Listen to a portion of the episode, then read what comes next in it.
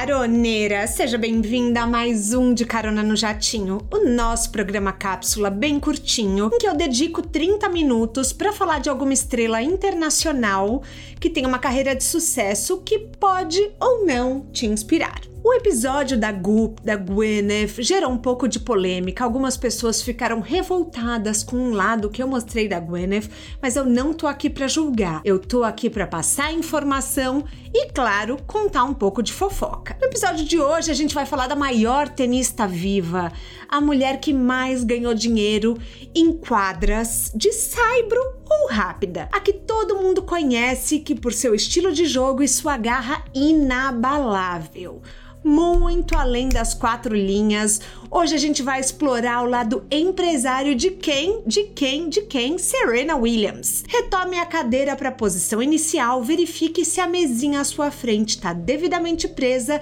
e aperte os cintos, pois esse jatinho vai decolar.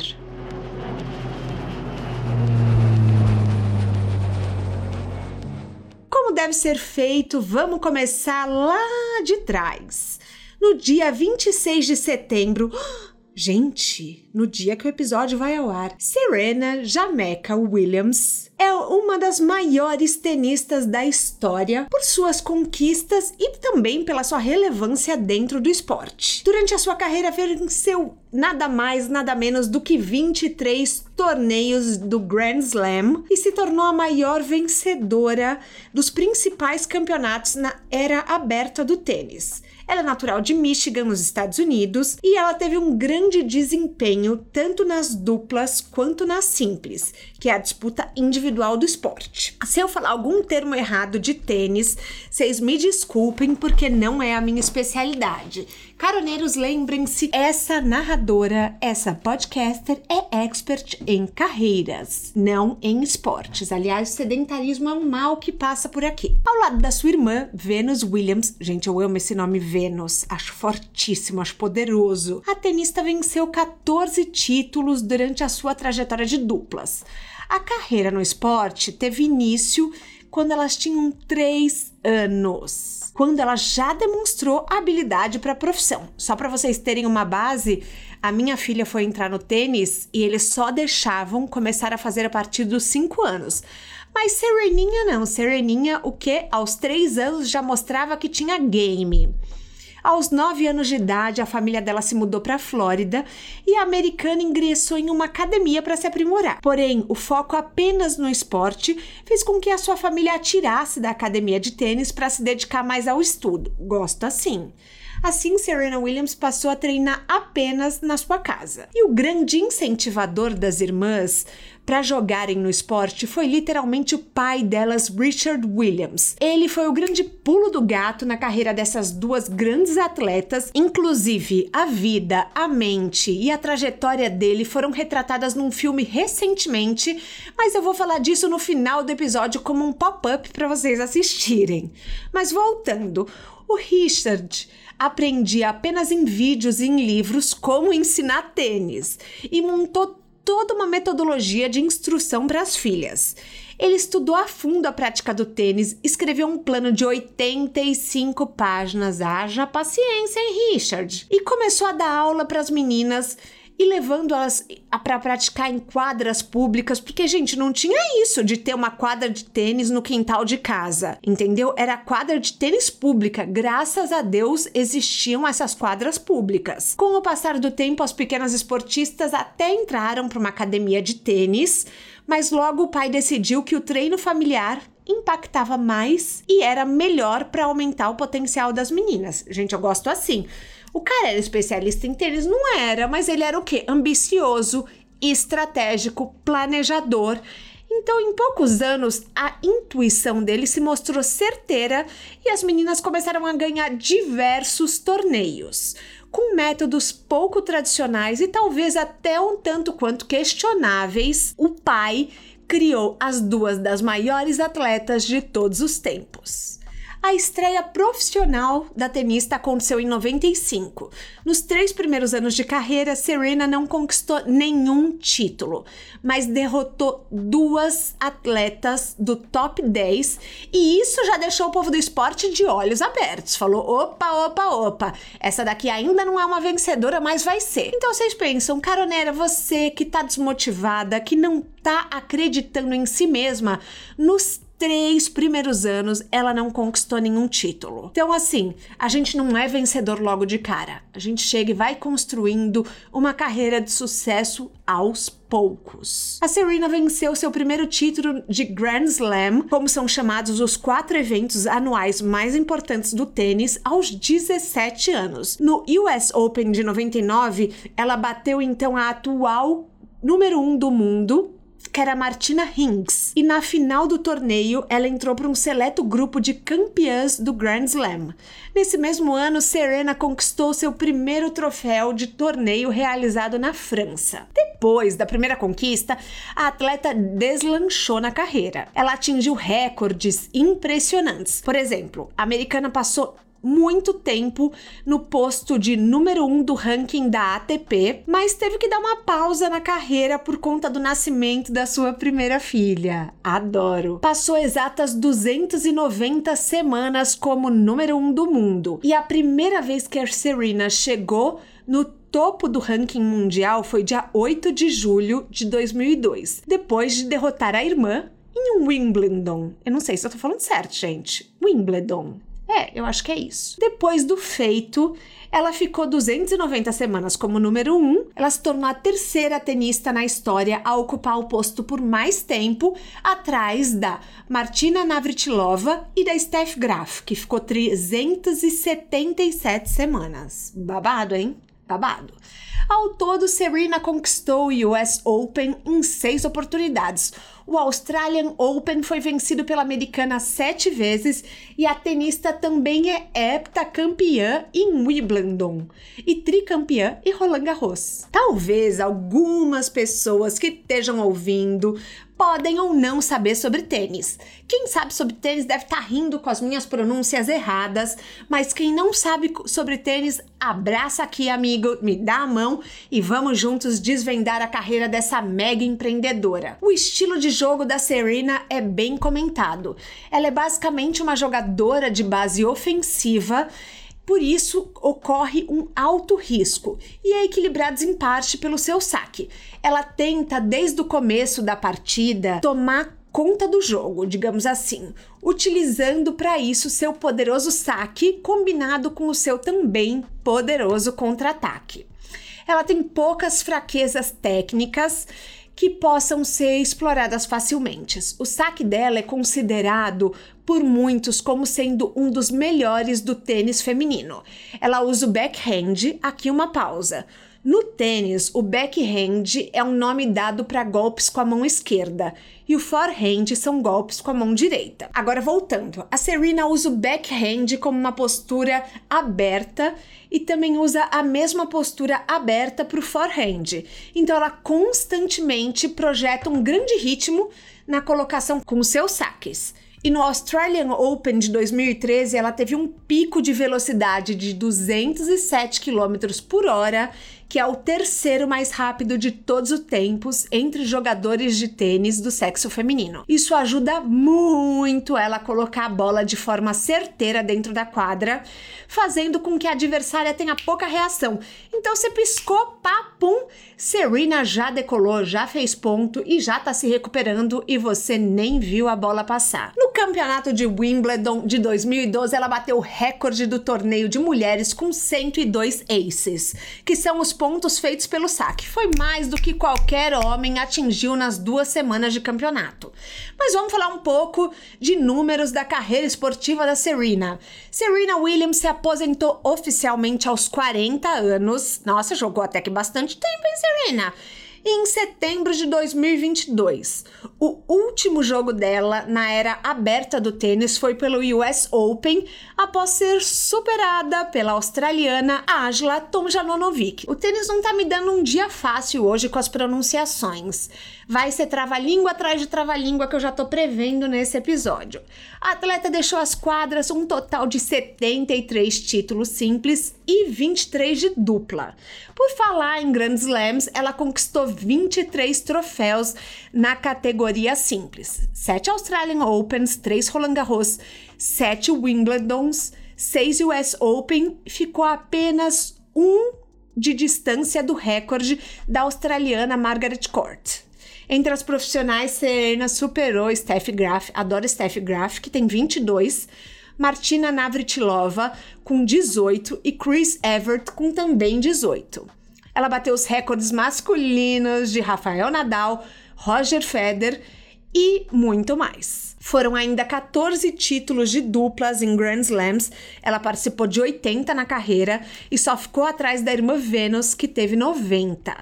Levando em conta os títulos de todos os níveis, Serena é a quinta maior vencedora do mundo. Ela também arrasa nos Jogos Olímpicos. A norte-americana subiu quatro vezes ao alto pódio olímpico e ela é tricampeã olímpica nas duplas em Sydney em 2000, Pequim 2008 e Londres 2012. Somente ela e a Steph Graf conquistaram todos os slams e ainda uma medalha de ouro. Serena também foi a atleta mais velha a vencer um Grand Slam no feminino quando ela venceu o Australian Open aos 35 anos e 4 meses. Ela foi a mais velha a ocupar a liderança no ranking WTA, sendo a terceira maior com número de semanas na ponta, 319. Ai, gente, tô cansada de tanto número e tô cansada de tanto esporte. Eu nem faço esporte, mas de falar de esporte eu já fico cansada. Eu faço só musculação. Então vamos falar da parte que interessa da vida da Serena Williams, porque a gente já tá aqui há o quê? 14 minutos falando só de esporte, não aguento mais. Então vamos falar do seu lado empreendedor. A carreira da empresária de Serena começou a ser construída quando ela ainda era tenista. Visionária gata, hein? Já começou a pensar num pé de meia antes mesmo de aposentar. Em 2013, ela iniciou sua trajetória no mundo dos negócios. Depois que ela cometeu alguns erros em investimentos, que ela mesma reconhece, ela ganhou a experiência a ponto de criar sua própria gestora de recursos, a Serena Ventures. Eu acho chique porque Kim Kardashian e Serena são best friends. Eu não sei se vocês sabem. Se não sabem, estão sabendo agora. E Kim Kardashian também tem seu fundo de investimento e Serena tem o Serena Ventures. Eu acho chique que existe desde 2014, porém foi anunciado pela atleta somente em 2019 por meio da sua publicação no Instagram. Acho curioso ela deixar um fato tão secreto, mas eu entendo porque ela tinha passado por um trauma de fazer péssimos investimentos. Em 2020, o valor de mercado do portfólio do fundo era de 12 bilhões de dólares. Parte do dinheiro veio das conquistas nas quadras e ela é de longe a tenista que mais faturou em premiações na história, 94 milhões de dólares. Isso dá mais ou menos 477 milhões de reais se a gente for converter. Para vocês entenderem a magnitude da carreira dela, mais uma vez, esse valor é mais do que o dobro que qualquer outra tenista arrecadou em títulos no circuito. No site da empresa, eles dizem o seguinte: abre aspas. Serena Ventures se concentra em empresas em estágio inicial e oferece a elas oportunidades de serem ouvidas. À medida em que a gente cresce, esperamos orientar jovens fundadores a levar os empreendedores em expansão para o próximo nível. Fecha aspas. Aqui já dá para ver como a empresa se posiciona e como é bacana a visão deles, né? Em março de 2022, o Serena Ventures anunciou seu primeiro fundo de investimento no valor de 111 milhões de dólares e o aporte inicialmente ia para startups de diversos segmentos De moda a educação, passando por finanças, bem-estar feminino, são mais de 60 companhias, sendo 13 unicórnios. O que, que é unicórnio, gente? Vale lembrar aquelas cujo valor de mercado supera um bilhão de dólares. Em comum, essas empresas têm o fato de serem lideradas ou destinadas a mulheres e ou pessoas de cor. A ex-tenista contou num depoimento à revista Vogue que diariamente, ao acordar, ela sente-se animada para descer as escadas até o escritório, onde ela participa de reuniões pelo Zoom, analisa projetos e relatórios de empresas nas quais ela pretende investir. Ao lado da sócia dela, a Alison Stillman, a americana lidera uma pequena equipe formada quase que integralmente por mulheres, a maior parte delas negras. Olha, o que ela falou para Vogue, eu vou parafrasear aqui. Abre aspas. Alguém que se parece comigo precisa assinar os grandes cheques. Homens assinam cheques para homens. Para mudar isso, mais pessoas parecidas comigo precisam estar nessa posição. Fecha aspas. Serena, a gente te aplaude, mulher, você arrasa. Pra gente ter uma noção do que eles têm em portfólio, eu vou falar de algumas empresas que a Serena Ventures investiu. A Oli, que é uma startup norte-americana que vende produtos mais voltados à saúde. Gente, a Oli é grande, viu? A empresa que trabalha com ingredientes naturais possui diversas propostas de voluntariado no seu site. A empresa Let's Do This, que é um dos alvos de aporte da companhia liderada por Williams, e ela tem uma missão que é promover eventos esportivos como corridas, ciclismo e natação.